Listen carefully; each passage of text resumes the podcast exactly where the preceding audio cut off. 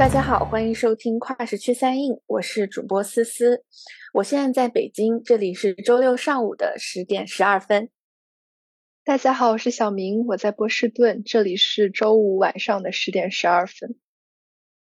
大家好，我是芷芷，在新加坡，现在是周六早上的十点十二分。大家好，我是 KK，现在在纽约，晚上十点十三分，已经过了一分钟了。周五，对。对，今天呢，我们请来了我们的一个好朋友，也是我们的呃共同的学姐 K K 呢，来跟我们聊一个让我们四个都感触非常深的一部电影啊，就是不知道听众有没有听过，叫做《过往人生》，然后英文呢是 Past Lives。K K 呢，他本身也是就是在美国读书，然后留留在纽约工作了很长的时间，然后像小明也是，嗯，现在也是。准备吧，可能要到就是纽约工作，所以我们就觉得，嗯，那这部电影它也是对纽约生活、对呃移民者的生活或者对留学生的生活的一个呃写照，所以我们就想来跟大家一起聊一聊这部电影到底带给我们哪一些共鸣和感触。嗯，那在聊这个电影之前呢，还是请就是 K K 跟我们大家介绍一下，呃，他自己的一个。嗯，就是经历吧，然后这样我们的听众朋友也能更了解他。好的，然后我二零一七年来到美国，然后当时是通过了我们学校本科的二加二项目啊，来美国读了本科，等于大三的时候来了美国，然后之后就顺理成章的又继续留在我们本校读研。二一年的时候研究生毕业，毕业了之后。就来了纽约，先在迪士尼实习了一段时间，然后后来因为各种因机 机缘巧合，现在在曼哈顿的一个投行做底层打工人。对，然后已经在纽约，我是二一年搬来，现在已经住了两年吧，大概是这样的一个情况。其实我还挺好奇的，因为我真的不知道，就是比方说，大部分的留学生如果他们能够留在纽约的话，他们会从事什么样的行业？大多数是 CS 吧，我觉得程序员，然后金融，然后可能像小明一样，可能就是如果学想要从事学术走学术这条路的话，有走学术这条路的人去读博博后，然后在实验室工作，还有什么？大部分是这样，但是也有一一小部分一部分同学吧，就是也是真的是很热爱艺术，并且真的是愿意在这条路上深耕，然后可能他们就会去选择。嗯，做一些自己的作品啊，然后去申请 O one，就是艺术家或者杰出人才的签证。然后就是说，这样一来，他们既能够一直在美国有一个合法的身份工作，然后同时也能够满足自己一直要追求艺术这个理想。嗯，其实我还挺能够理解 K K 分享的这个经历，包括我对我身边就是本科同学，啊，可能本科一毕业就。来工作同学的观察也基本上就就是那些大公司嘛，无论是科技大厂或者是金融大厂，就是因最最主要的原因就是因为他们提供签证，他们帮你抽 H1B，可以接收你的 OPT。因为很多那些做比如说初创，他们可能完全一听说你是外国人，就是需要需要呃支持签证，就就不会考虑你，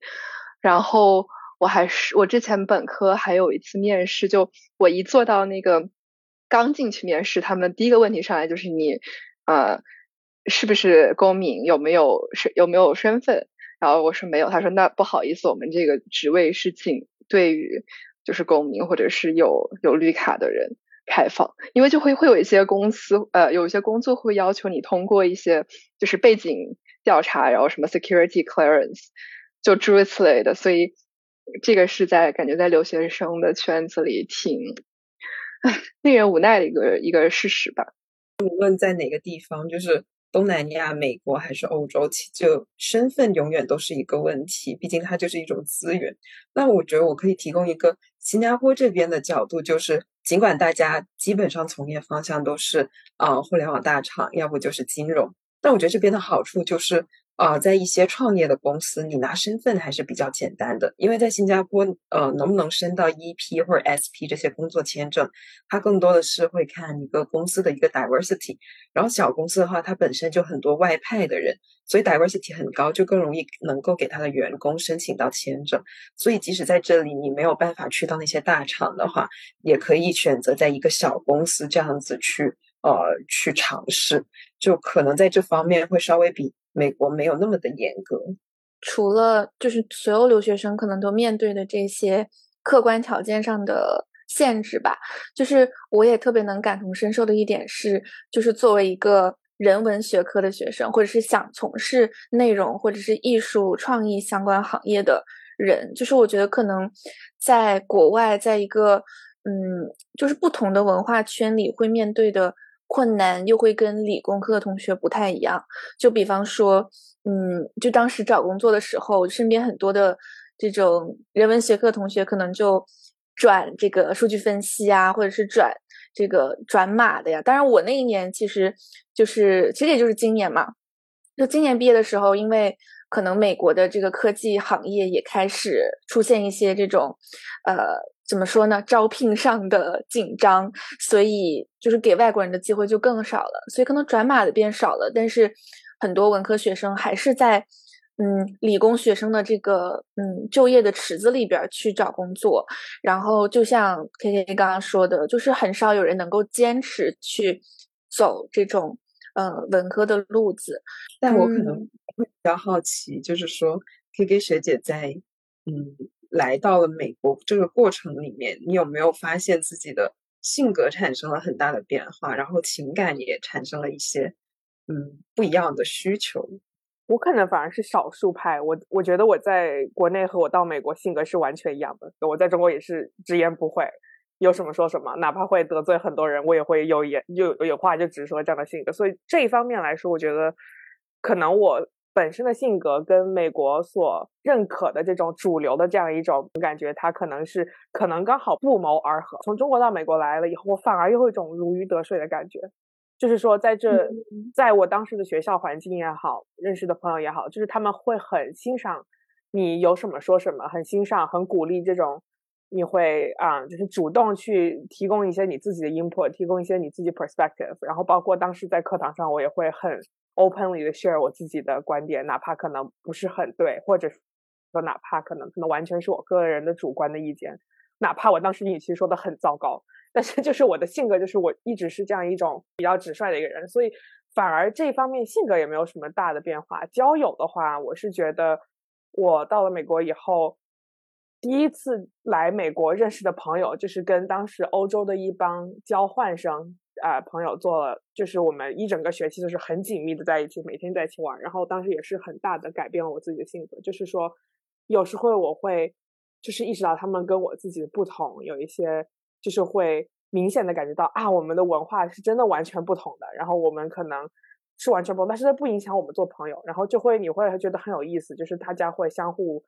进行一些交流，观点的交流，然后大家会。有一些碰撞，文化的碰撞，所以我觉得特别好。但是同时大家又玩的很开心，然后玩在一起啊，天天天天骂美国饭难吃。我认识这帮欧洲的朋友，反而是可能一开始帮助了我克服那种啊，你突然被丢进了一个只有你跟亚洲人，就周围大家都是白人。因为有这帮朋友，他们就是帮我度过了最难的第一个学期。然后第二个学期开始就是完全，因为他们已经回国了，然后那段时间挺难的，就是一没有交到美国朋友。二，因为我跟欧洲朋友一起玩，然后可能当时一一开始大家都会跟自己的同期入学的中国朋友一起玩，然后因为我第一个学期错过了，然后我没有什么玩的好的中国的朋友，除了我自己就是跟我一起来啊同一个 program 留学的朋友以外，所以当时也挺难的。然后种种机缘巧合下，然后当时就是认识了当时的啊在美国的第一个男朋友，也就是现在我们结婚了的我先生。可以说，就是他是带领我认识了美国的另一个方面，就是我以前可能不是很了解美国的各种，比如说政治派系有什么不同，文化有什么不同，中部的人、中西部的人、西海的人、东海的人有什么不同，城市里的人和比较乡镇的人有什么不同，就是因为他，我才能够。对这些比较有主要的了解。K K 在讲就是认识了当时的男朋友现在的先生的时候，我第一个脑海里想到的词就是姻缘。哦哇哦，电影中毒，对电影中毒。而而且就是我觉得我在我们可能接下来慢慢再聊可能看这个电影的一些感受之前，我觉得我很想就分享一下我的体验。就其实我觉得我跟 K K 感受不太一样的地方是，我觉得我在就是英文的语境和中文的语境下面是两个不同的人格。当我在讲英文，在和在英文语境下认识的朋友相处的时候，我会更就是更像 K K 之前描述的那种性格，就是很很直接，很。外向很就是就是比如说冲上去主动给大家拥抱，就诸如此类的，你们能想象到的。当我在中文的语境下面，即使我跟就是比如说思思是这样很好的朋友，情感的表达会内敛吧，感觉就是更多的是有很多话，可能我们比如说更愿意写很长很长的信去去表述，或者是用很多其他的不同的方式，更不是就是不是那种非常直接的说啊我我好喜欢你，我很想你。就。就我觉得这种说起来让我觉得，就如果让我用英文讲 "I miss you so much"，就是非常感觉非常自然。但是如果让我用中文说我好想你，然后就我就会觉得 有一种不是那么自然，没有那么习惯于的这种表达方式。我想到我跟中美朋友在 ins 上面的互动，就连发的 emoji 都是不一样的风格。就倒不是我发的有什么不同，但是我就发现，就可能美国的朋友他们的那种回应会更加。就是狂热一点，然后就是很多很多清新，对对对，然后可能就是那种那种就是大男人，他们也会有很多就是可爱的那种那种表达，然后但是中国的人就是会更含蓄，特别是异性之间的朋友的话，我刚是观察到 K K 学姐跟小明之间这两种就是性格在不同环境里面是否会发生改变，可能也跟就这种性格在之前的环境里面是否适配有关，就。我理解小明是可能在中文语境下面的性格跟中文的这个环境是比较适配的，就是表达比较含蓄，然后呃在表达观点的时候会更多考虑别人的看法。但是到了英文这个环境里面，因为呃产可能会产生一些不适应，所以语言就变成了一个工具，变成了塑造自己另外一个人格的工具。我就觉得这个很有意思，不知道 K K 有没有类似的体会，就是。我记得我是在可能本科过来大二大三的时候，就是有一天我突然做梦梦到英文。在那个之前做梦，你所有发生的对话都是在中文语境下的。然后突然有一天开始，就是我的梦里 是，就是我开始用英文跟别人交流。然后你可能是有的时候下意识你会想，哦，这个词我知道，比如说用英文怎么说，但是我不知道一下一下子没有 想到用中文怎么说，所以就出现会很多，就是我现在会努力。克制的一件事情就是不要那种中英混杂的出现，它有的时候就真的是你 脑子里转不过来玩，到底这个词哦，中文知道怎么说，英文该该说什么，然后就我觉得在脑海中有很多这种就是中英翻译的一个谷歌翻译器。你刚刚说那个做梦讲英语，我真的很有共感，因为我在做梦，我一直就是不知道从哪一个很微妙的时间节点以后，我发现我做梦就是完全开始说英语，然后有时候你半夜惊醒的时候。脱口而出也是说英语。最早期可能我跟我先生当时我们才开始 dating 的时候，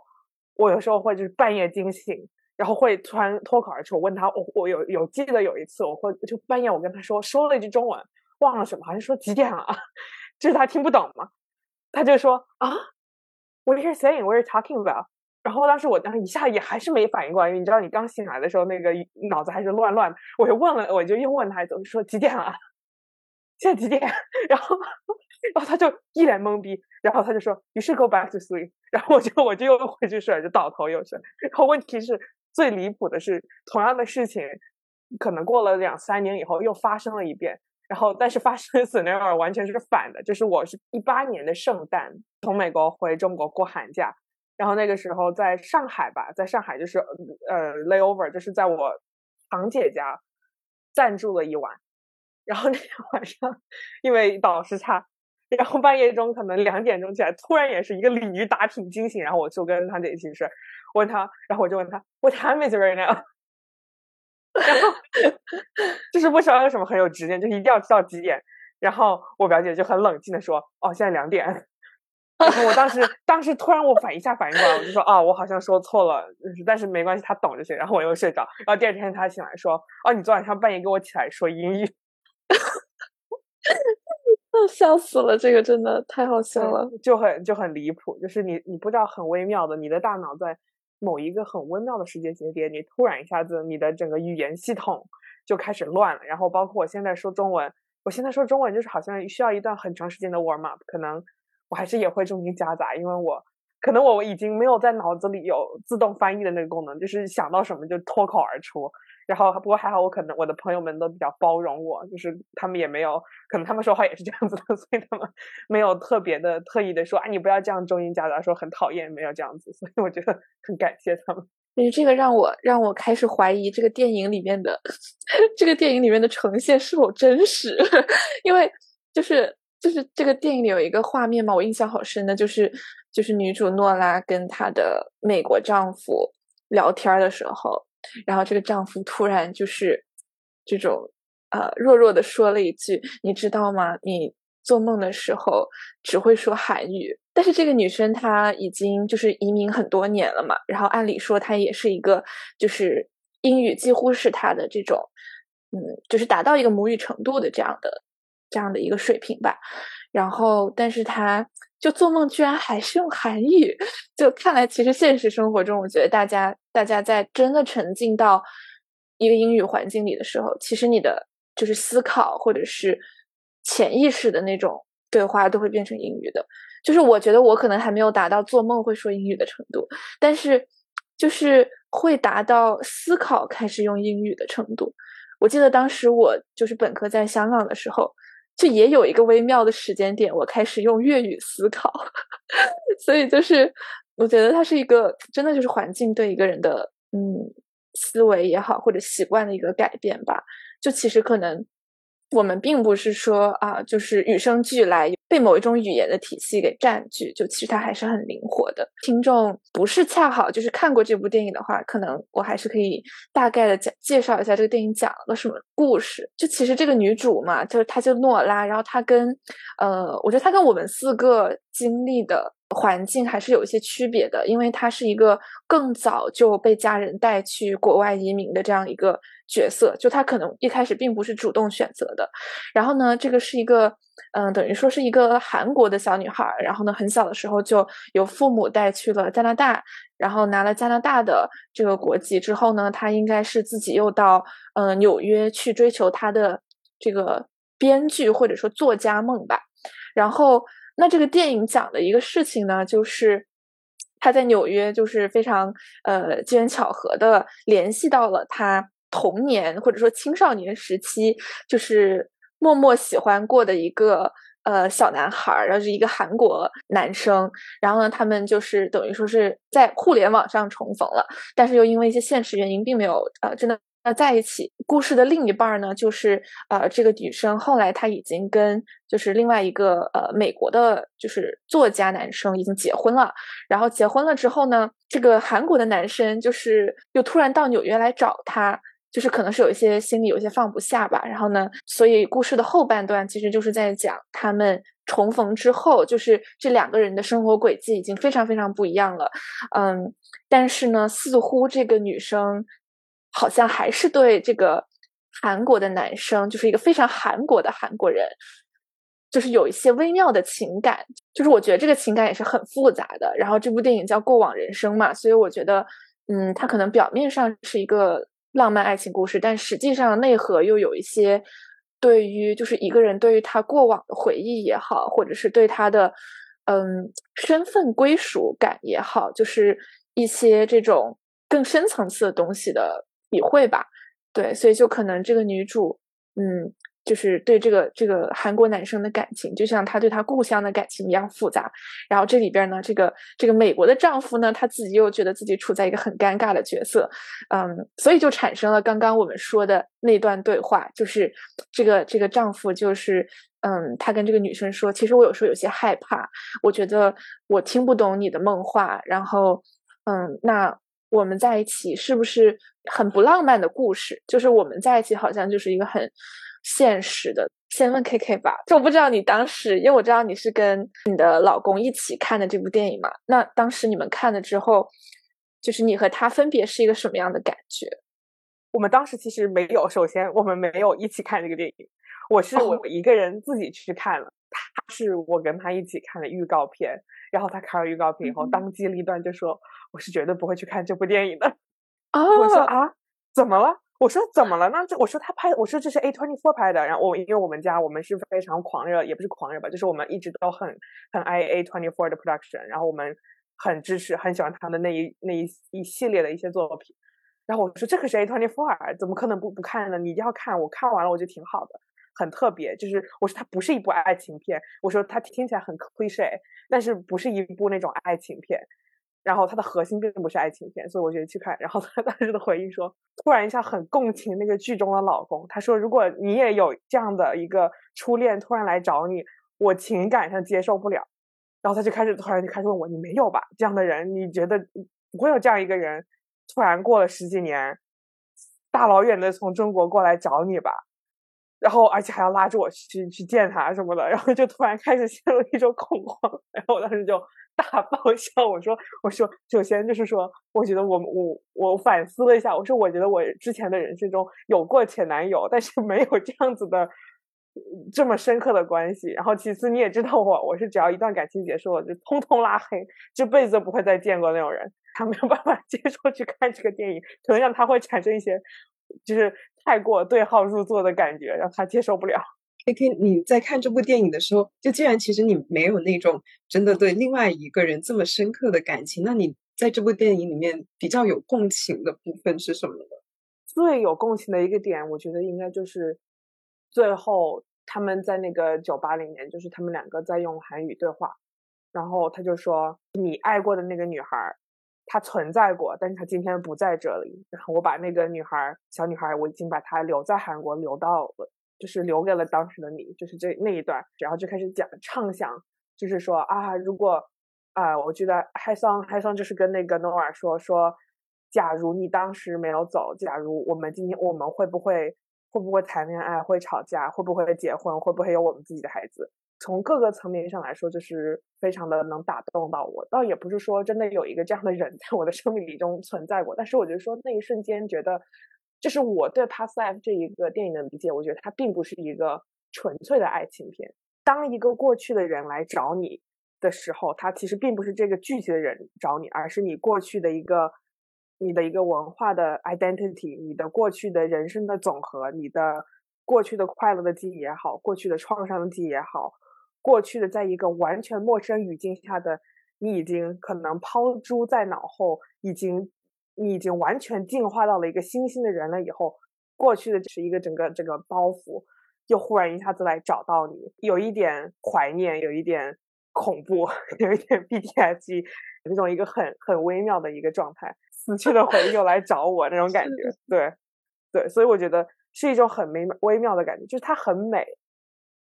但是它又很恐怖，对对我来说就是有一种。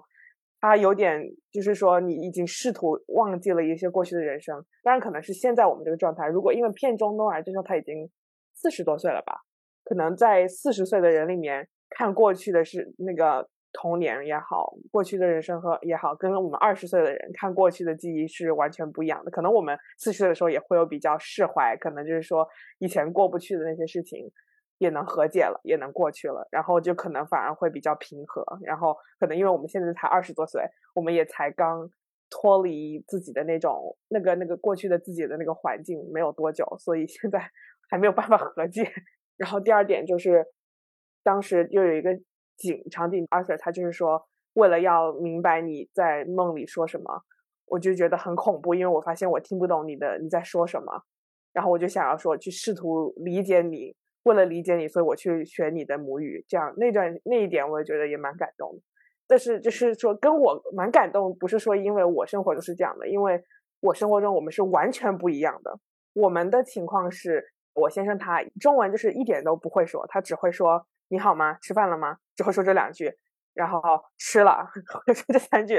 他也没有说要去产生过要学中文的这个想法，我也没有产生过想让让让他学中文这个想法。我觉得是。一个人的母语是一个很隐私的一个事情，对我来说，就是说我希望我们两个虽然是共同生活的人，我们是一对 couple，然后我们是一个家庭，但是我还是希望，我就是大部分百分之可能我们九十九百分之九十五我们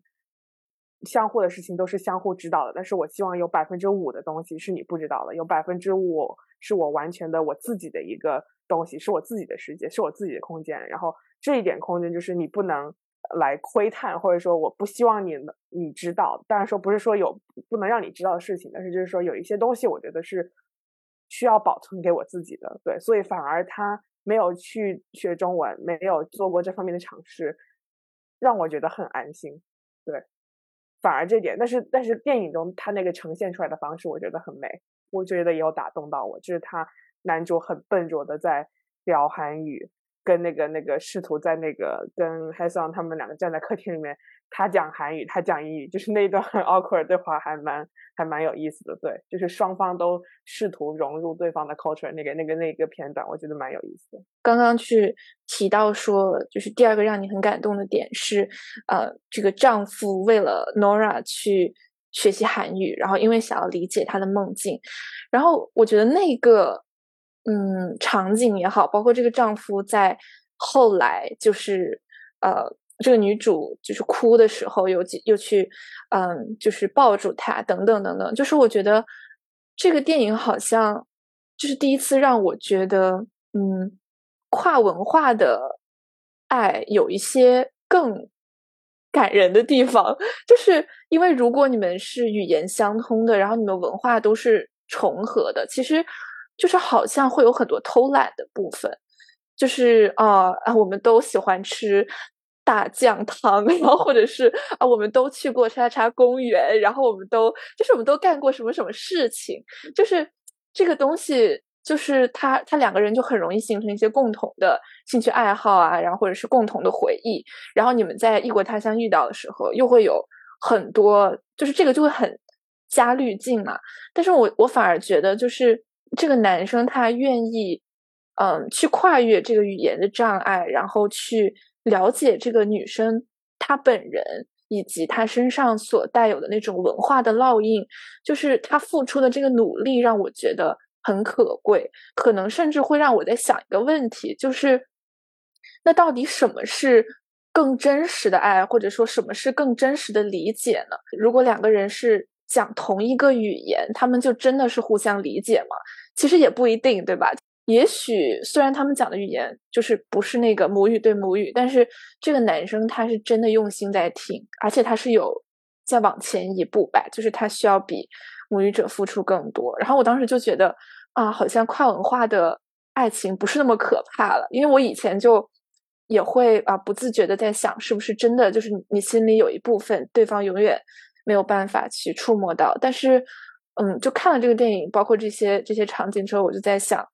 嗯，其实可能真实的爱就是会触摸到，然后如果那个爱它不够呃深刻，就即便是同一个文化的人，也是鸡同鸭讲。对这种跨文化的交流来说，就或者说对大家对伴侣的一个要求，理解到底有多重要，然后多深的理解才叫理解，一定要说双方各自的那个。母语，然后双方各自的文化都很清，都很了解嘛？还是说只要我们了解怎么跟对方打交道，我们怎么一起解决问题，解决现实中的问题，解决我们情感当中的问题，然后互相陪伴，那这样的是不是足够的呢？所以我也会很好奇，说 K K 学姐在和啊自己的先生相处的时候，你觉得嗯，是你最看重的是哪一个部分？首先，我觉得就是肯定是世界上没有人能够。百分之百理解另一个个体的，对吧？就是我们每个人，哪怕我们对对方有无限的眷恋，有无限的爱意，但是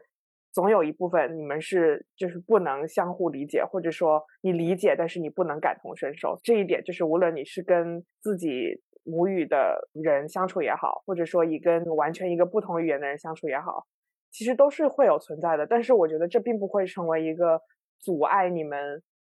能够长久的走下去，或者说能够阻碍你们相爱的一个原因，不是说一定要说啊，一定要非常理解，或者说啊，我完全不理解你，但是我们能相互生活，就是不是说一种非黑即白的状态。就是我觉得以我个人的感觉的话，我觉得是在中间，就是说我能够用我所表达的部分让你理解到那一部分，然后他也能够理解到那一部分，然后他能理解到多深？我觉得他还能理解到蛮深的。就是说，有时候你可能有些东西是。你只可意会不可言传，可能说我的语言水平能让他理解个百分之八十，然后他能靠靠他的脑补理解个剩下的百分之二十，所以最后达成是百分之百。再加上我觉得跟一个人相处，并不是说他要完全理解我的过去，对吧？就像我刚刚说的，我希望有一些东西是只有我自己知道，然后相同的，他也有一些东西是他可能不会跟我分享，但是他只有他自己知道。有一部分这样的东西是不会影响到你们在一起，不会影响你们相爱。我觉得理解对我来说是。非常非常非常重要的一个东西，但是说他并不是要理解我的全部过去，而是要理解我是一个什么样的人，能够预判我的预判，知道我在一个什么样的情况下，我会倾向于怎么样处理一些情况，我会说什么，生活里面是个什么样的人，我喜欢什么样的音乐，我喜欢看什么样的电影，我的品味是什么，这对我来说非常重要。有时候你语言不能够传达的东西，反而是你们。最能吸引到对方的点，就是我们可能听的歌曲、看的电影，他们甚至都不是同一种语言。可能我们今年看的最喜欢的一部 是是《进击的巨人》，对，然后里面那个 playlist 全都是日文，然后我们都不懂日文，但是我们都很能够共情到它里面的一些一些点。对，所以有时候可能灵魂和灵魂之间的共鸣，可能并不是需要用语言来传达的。啊，我感觉受到很大的。感动，我特别喜欢刚刚 K K 说的那个 nonverbal 的部分，就感觉一下子点到了整个故事的核心吧，内核，然后也让我更理解了来自不同文化的伴侣，就他们之间的那种爱，其实是有很坚实的，就是这种 nonverbal 的，嗯，连接的吧。然后就也让我想到。就其实这跟这个电影也有很多相似之处。就我不知道你们几个当时看的时候，内心会更偏向亚瑟还是海胜那个韩国人？如果我选的话，当然是选亚瑟。我觉得就是诺拉和海胜之间的关系是一种很美好的状态。但是我觉得，就像之前好像 K K 有提到，就是其实他们彼此留恋的。不是对方那个人，而是他们可能在当时十二岁孩童时期的那种很天真无邪，然后没有什么压力，很轻松，就很很快乐的那段时光。我觉得那是他们两个心里最美好、最留恋的那个部分。但是。我并不觉得他们对三十六岁的诺拉和海胜而言，就是他们之间其实并没有非常强烈的情感，就至少我觉得那个不是诺拉和亚瑟之间的那种情感可以相比的。然后我觉得，就是我我最喜欢诺拉和亚和亚瑟他们之间的那个。状态就是他们，我觉得他们是一种无话不说的状态。像包括我记得诺拉见完海生第一天回到家，然后就开始他们在洗漱嘛，在在做睡前准备的时候，就就诺拉开始跟亚瑟在不停的叨叨。然后我觉得那段特别有意思，就是他想到什么就说什么，然后他也不会觉得，哎呀，是不是我不应该讲这些话？我这样讲会不会让亚瑟觉得就是会吃醋，或者会就是心里不平衡？就是我觉得很好的一点是他讲完之后。他马上就问亚瑟说：“你是不是不高兴了？你是不是就是我刚才讲的，是不是让你有点难过？就是他会很快的去确保对方的情绪是好，是他们可以在一种就是状态比较好的情况下可以继续沟通，然后就有了。我觉得可能很多人都会感觉蛮喜欢那段，就其实我们也提到了很多次的，就是他们两个人的那些对话，就是包括。”亚瑟开始对诺拉讲他心里的一些不安全感，然后反复在向诺拉确认，在诺拉心里是不是有那么重要。那个时候，就是我觉得亚瑟会有一点的不安全，他会觉得好像我这个人是可以被替代的。就是如果可能在同样的时间地点有另外一个人出现，然后他跟你喜欢同样的东西，那你是不是可能就会跟他在一起，而不是我这个人本身？比如说和海胜。相比，他没有给诺拉那么在诺拉成长的过程中没有留下那么深的烙印。但是我觉得这个就是你没有办法比较的嘛，你没有办法决定你什么时候遇见什么人。所以我很喜欢诺拉当时的回应，就是说那些都那些假设都不重要，就我现在是和你在一起。我也特别喜欢最后就是海胜在他们三个人一起吃饭的时候跟诺拉讲的一段话，就是。他说：“你一直是那个离开的人，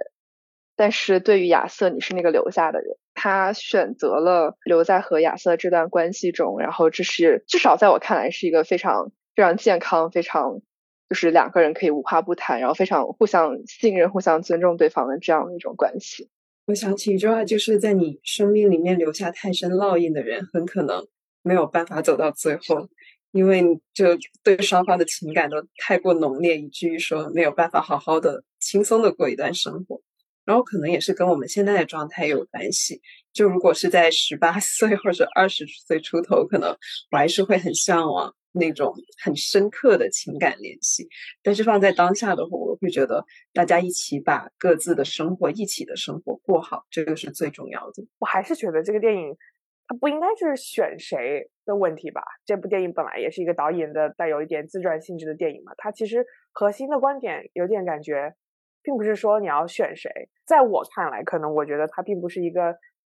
讲爱情的故事，反而就是像我刚刚说的，可能你是忠于那一个还没有来到美国，还没有来到这个他乡，是忠于那个最开始的本我，最开始的一个这个原生文化所塑造的这个环境下的人，还是说你会去选择一个在异国他乡重新打碎过、锻造过的一个？重新的自我，就是我反而觉得是这样的，最终好像还是回到了移民的话题，就是说你是回到一个完全接纳自己的你熟悉的环境，还是说你选择一个可能带有一些不适，这两种都会有一些或多或少不适，但是就是说你会选择在这样一个陌生的环境去选择这样一个全新的生活，或者说去选择一个这样你成年以后自己选择的生活，而不是说你出生的那个生活，你出生的那个那个文化和国度。对我的理解是这样，我我特别同意，就是。我觉得，就包括我刚才会问大家，是觉得哪一个男主是你更想选择的？其实表面上看是说在两个人当中选择，但是我觉得，就像 K K 说的那样，其实还是在他们所代表的那个含义，或者说他们背后体现的一种生活方式，或者说价值观之间选择。就是这个电影，它以人为一种。隐喻吧，或者说是他们其实每个人是象征了一种不一样的生活方式，就包括其实我觉得海胜这个形象是有点符号化的，尤其是刚刚小明讲的那个那个画面，其实我也印象特别深，就是她第一次见完重逢这个海生之后，跟丈夫的这段聊天，她就说她挺吸引人的，因为她特别的。有男子气概，这一点上真的非常韩国。他要跟父母一起住，然后呃做着普通的工作，又很就是很卷吧，就是那个男生就是一个卷王，然后 就是一种庸庸碌碌的一个卷王。然后呢，他就说：“哎，真的是很韩国。”然后我跟他在一块儿，我好像没那么韩国了，但是我好像又变得更韩国了。就所以我觉得海胜其实他某种意义上是一个韩国的象征，而不是一个个体。这个女生好像对这个男生的。个人的复杂性也没有什么了解，只是在他身上发现一种，呃，文化上的回想，或者说对于自己童年时代记忆的这个重新的激发。所以我当时在看的时候，我有一个感觉，就是其实理性上这个女主是会知道她的丈夫是更适合她的，纽约的生活是更适合她的，她不一定会喜欢或者是适合东亚卷王的 环境。然后包括这个男生，可能他。他会比较大男子主义啊，或者是可能他就这种家庭的关系和牵绊，并不是这个女生他所向往，就等等等等吧。但是我觉得好像他的那种矛盾的心情，或者是复杂的心情，是因为这种原生文化给他带来的熟悉感、亲切感，还有毫无保留的那种接纳的感。就是像可以刚刚说的，他不会是一个他者。然后，但是在这个他者的环境中。也许他是遇到了一个更健康的关系，一个更包容他的人，或者说更理解他的人。所以，我觉得这一点会不会也是就是很多，比如说留学生或者是移民的人会面对的一个问题，就是理性上可能你是主动的去选择了一个你自己更喜欢的环境，但是在某个时刻，然后夜深人静的时候，你又会假设，如果我在原来那个地方会怎么样？当时我考虑要不要。留在美国的时候，也是经历了很多这样的思想的挣扎，但是可能没有像小明或者 KK，就是在国外更长时间跨度那种内心的想法那么复杂，所以我其实也蛮好奇，就是对于这点来说，比如说原生的文化对于你们来说是否还意味着一些什么东西？然后你们现在还会去假设和想象自己到底离开了什么或者放弃了什么吗？到了现在这个阶段，我觉得应该已经没有再假设过，也没有想象过什么，因为就是感觉我已经在这条路上。走出了很远了，就是在想象和假设都没有意义。但是如果非要设想一下的话，就是我能想到的，可能根据我自己观察的，我同龄人、同学、朋友他们这样一个他们的人生的一个轨迹的话，可能我跟他们也是大差不差。可能我的也是啊，会选择在上海或者在深圳，可能也是在一个企业里面打工。然后也是过着跟现在差不多的生活，以为能有很多时间陪父母，然后其实可能后来发现，因为工作很忙的原因，可能也不会经常的去见到他们。就我自己的观察来说，可能我会也不会过上非常的与大家与众不同的生活，因为可能最终大家选择的路都是就那么几条，可能最终也是差不多的。但是我觉得我很确信，就是我肯定在国内不会这么早结婚，这倒是的确的。在国内的话，婚姻会变成一些一件很复杂的事情，你不会最终是说我跟这个人很。相爱我们就结婚。整个亚洲吧，大家都是说婚姻是一件变得很很复杂的事情，就会最终变成了一整个家庭 marry to 另外一整个家庭，然后中间的利益牵扯关系会变得很多。然后因为我们我们东亚的社会就是一个很紧密的一个一个这样的一个人际社会，就是说家庭里面的柯南社会很紧密，然后你会有七大姑八大姨，然后你会有各种各样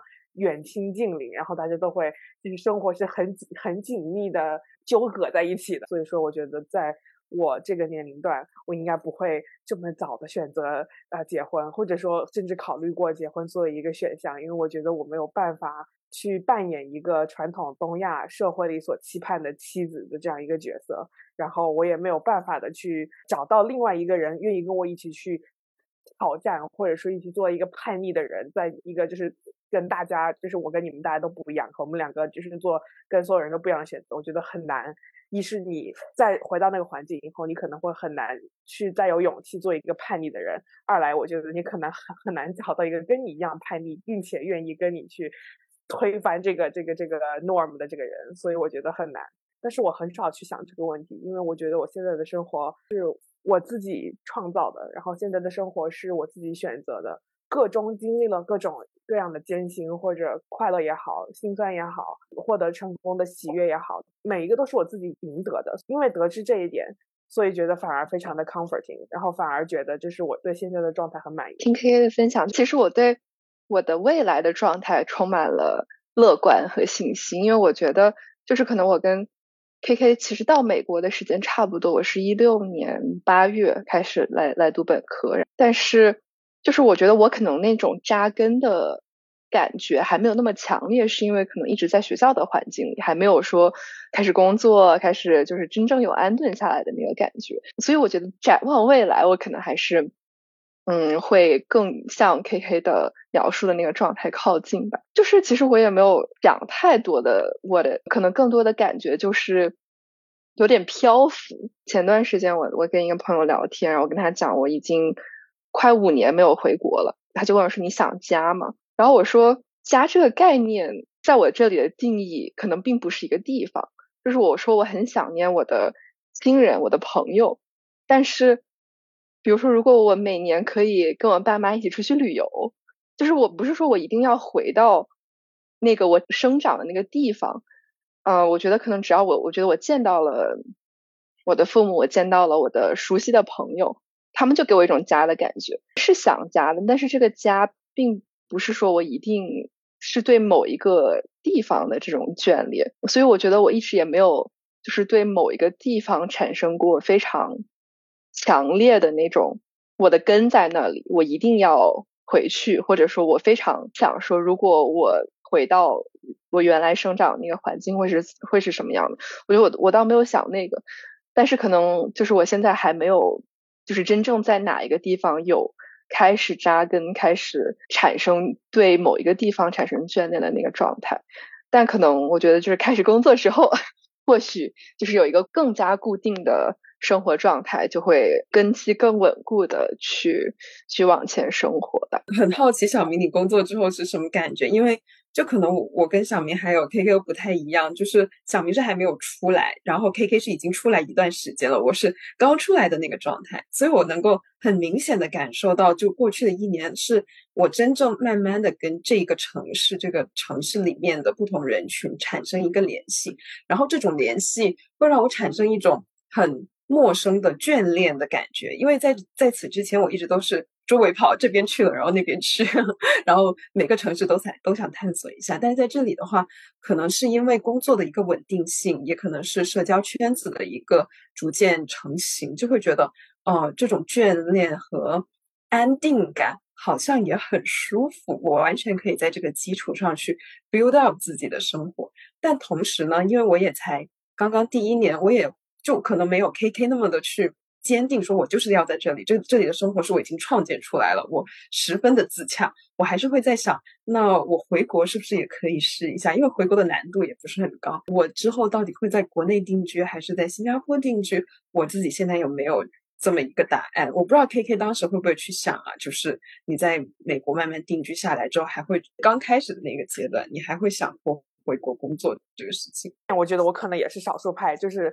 人生的经历吧，因为我从小的时候，我并没有一直扎根在一个城市长大。我不知道思思知不知道，但是我是我九岁之前，我其实是在青藏高原生活。然后九岁的时候到了广东，然后当时一开始在顺德，就是说人生一直处在一个不断的 moving、不断的 transition 里然后不断的换环境，语言也好啊，文化也好，文化上面一直已经从很小的时候就已经在移民的这样的一个人。所以对我来说，我好像并没有一个 core place 文化上说啊，这就是我的家，我一定要回来，就是有点跟跟那个小明有一点这样的感觉，有一点共感，就是我没有一个具体的说家的概念。又加上后来我初中小学后半段，初中是在顺德，后来高中去了去了广州，然后从初中开始我一直是住校，就是说等于我从十二岁开始，我就是一直在处于一个自己在 raise 我自己的一个状态，是已经习惯了跟父母分开。然后隔一段时间才会见一个面这样的一个状态，所以说可能人生从很早就已经习惯了自己独立的去面对一些问题，然后独立生存的一个状态。所以说可能我也没有很想家。唯一我一开始刚来美国特别想家的一次，就是我刚来美国可能两周吧，然后我生了一场大病，发烧的时候特别无助的时候想了家。然后那是我应该是唯一一次想家了的时候，病好了以后就没事儿一样，开始到处到处玩，好像就就没什么感觉了。就是脆弱的时候会比较想家，然后想家的话，好像也是跟小明一样，并不是说一定要想回去怎么样，反正就是就是想念父母，想念朋友，然后重点就是想念国内的饭菜。遗憾肯定是有的，就比如说我结婚的时候，我爸妈没有办法到场，因为当时是在疫情，然后他们也没有办法搞定那个签证，所以有一点点小遗憾。但是我觉得这种仪式感嘛，以后是还是有机会补办。然后还比较难过的是，我本科和研究生毕业的时候，就是全部你身边朋友都是啊七大姑八大姨，然后呼呼啦啦来一堆人来观礼，包括疫情的期间，疫情期间我们是每个人给了我们每个人六张票，说你可以请六个亲友。啊，来观礼，然后别的人都是为了那张六张票大打出手，我朋友们，然后结果我这边只有我，只有我当时就男朋友就现在先生，只有他一个人来，然后我就将五张票都送给我朋友，因为没有人能来，甚至当时很伤心的一点是我们因为考虑到了当时 COVID，他们有在网上全程直播那个网站，我把那个网页发给我爸妈，后来发现被抢了，他们甚至都当时。没有办法看，然后就这个是我觉得一大遗憾，对，就是因为人生中有很多想象不到、预料不到的事情，就有一点小遗憾吧。但是没有人的人生是圆满的。除了毕业典礼很有共同感受，就是 就是网站打不开，你最后我的票给朋友了，就是朋友就是我的家人，就这个样子吧。然后就是还有就是我听听 K K 和小明讲下来，我就感觉好像家这个东西可能。或者说，这种归属这种概念，其实它没有那么沉重。就是随着我们逐渐的习惯了去探索一个新的地方，或者是习惯了这种一直在移动的这样的生活之后，其实不会那么执着于有一个物理意义上的归属，更多的是在这种漂浮和轻盈之中去找到自己觉得有踏实感的一些东西吧。这个其实也是留学生活给我带来的一种转变。更年轻的时候，我会很纠结于就是归属感、身份，然后就是受到的排挤，或者说融入，就等等这些概念吧。然后，但是到现在，就是在国内大陆，然后香港、美国，就是都有了。就包括可能新加坡啊、英国，就是都去过一些不同的地方，有过不同的这种居住的经验之后，我反而觉得没有那么执着于概念，然后没有没有那么沉重的嗯心情了。然后现在我对自己未来的想法也是换一个地点不是那么沉重的一件事，就是我我也没有那么早的去计划说。此时此地是不是就是我的归属？然后我是不是就要成为一个什么什么人，或者就拿着某一种身份来生活？所以好像这也是流动的经验带给人的改变吧。对，就是我觉得我们今天一开始想聊的是想从这个电影聊起，但实际上也是从我们自己的经历出发，然后从我们的故事，就是慢慢的联想到跟这个 Nora 之间的一些关联吧。所以我觉得。嗯，就是我觉得这个电影就还是挺有意思的，它叫做《过往人生》嘛。然后我觉得我们在看的时候，可能也是在想象一种未来的人生，它像是我们海外生活的一个映射，然后也是带有一种我们对人生的想象吧。就是很开心今天有机会可以跟 K K 一起聊这个呃电影，然后也聊我们嗯曾经的那些。心酸，然后但是又有一些呃酸甜的这样的生活，也想在评论区看到我们的听众朋友来分享说，嗯，你的过往人生或者是你当下的人生里有没有这种被触动到的，就是产生这种异国他乡情感的时刻？也希望今天的播客可以跟大家产生共鸣吧。然后这就是我们这一期的节目啦，那我们就下期再见，拜拜。谢谢 K K 学姐，拜拜，拜拜。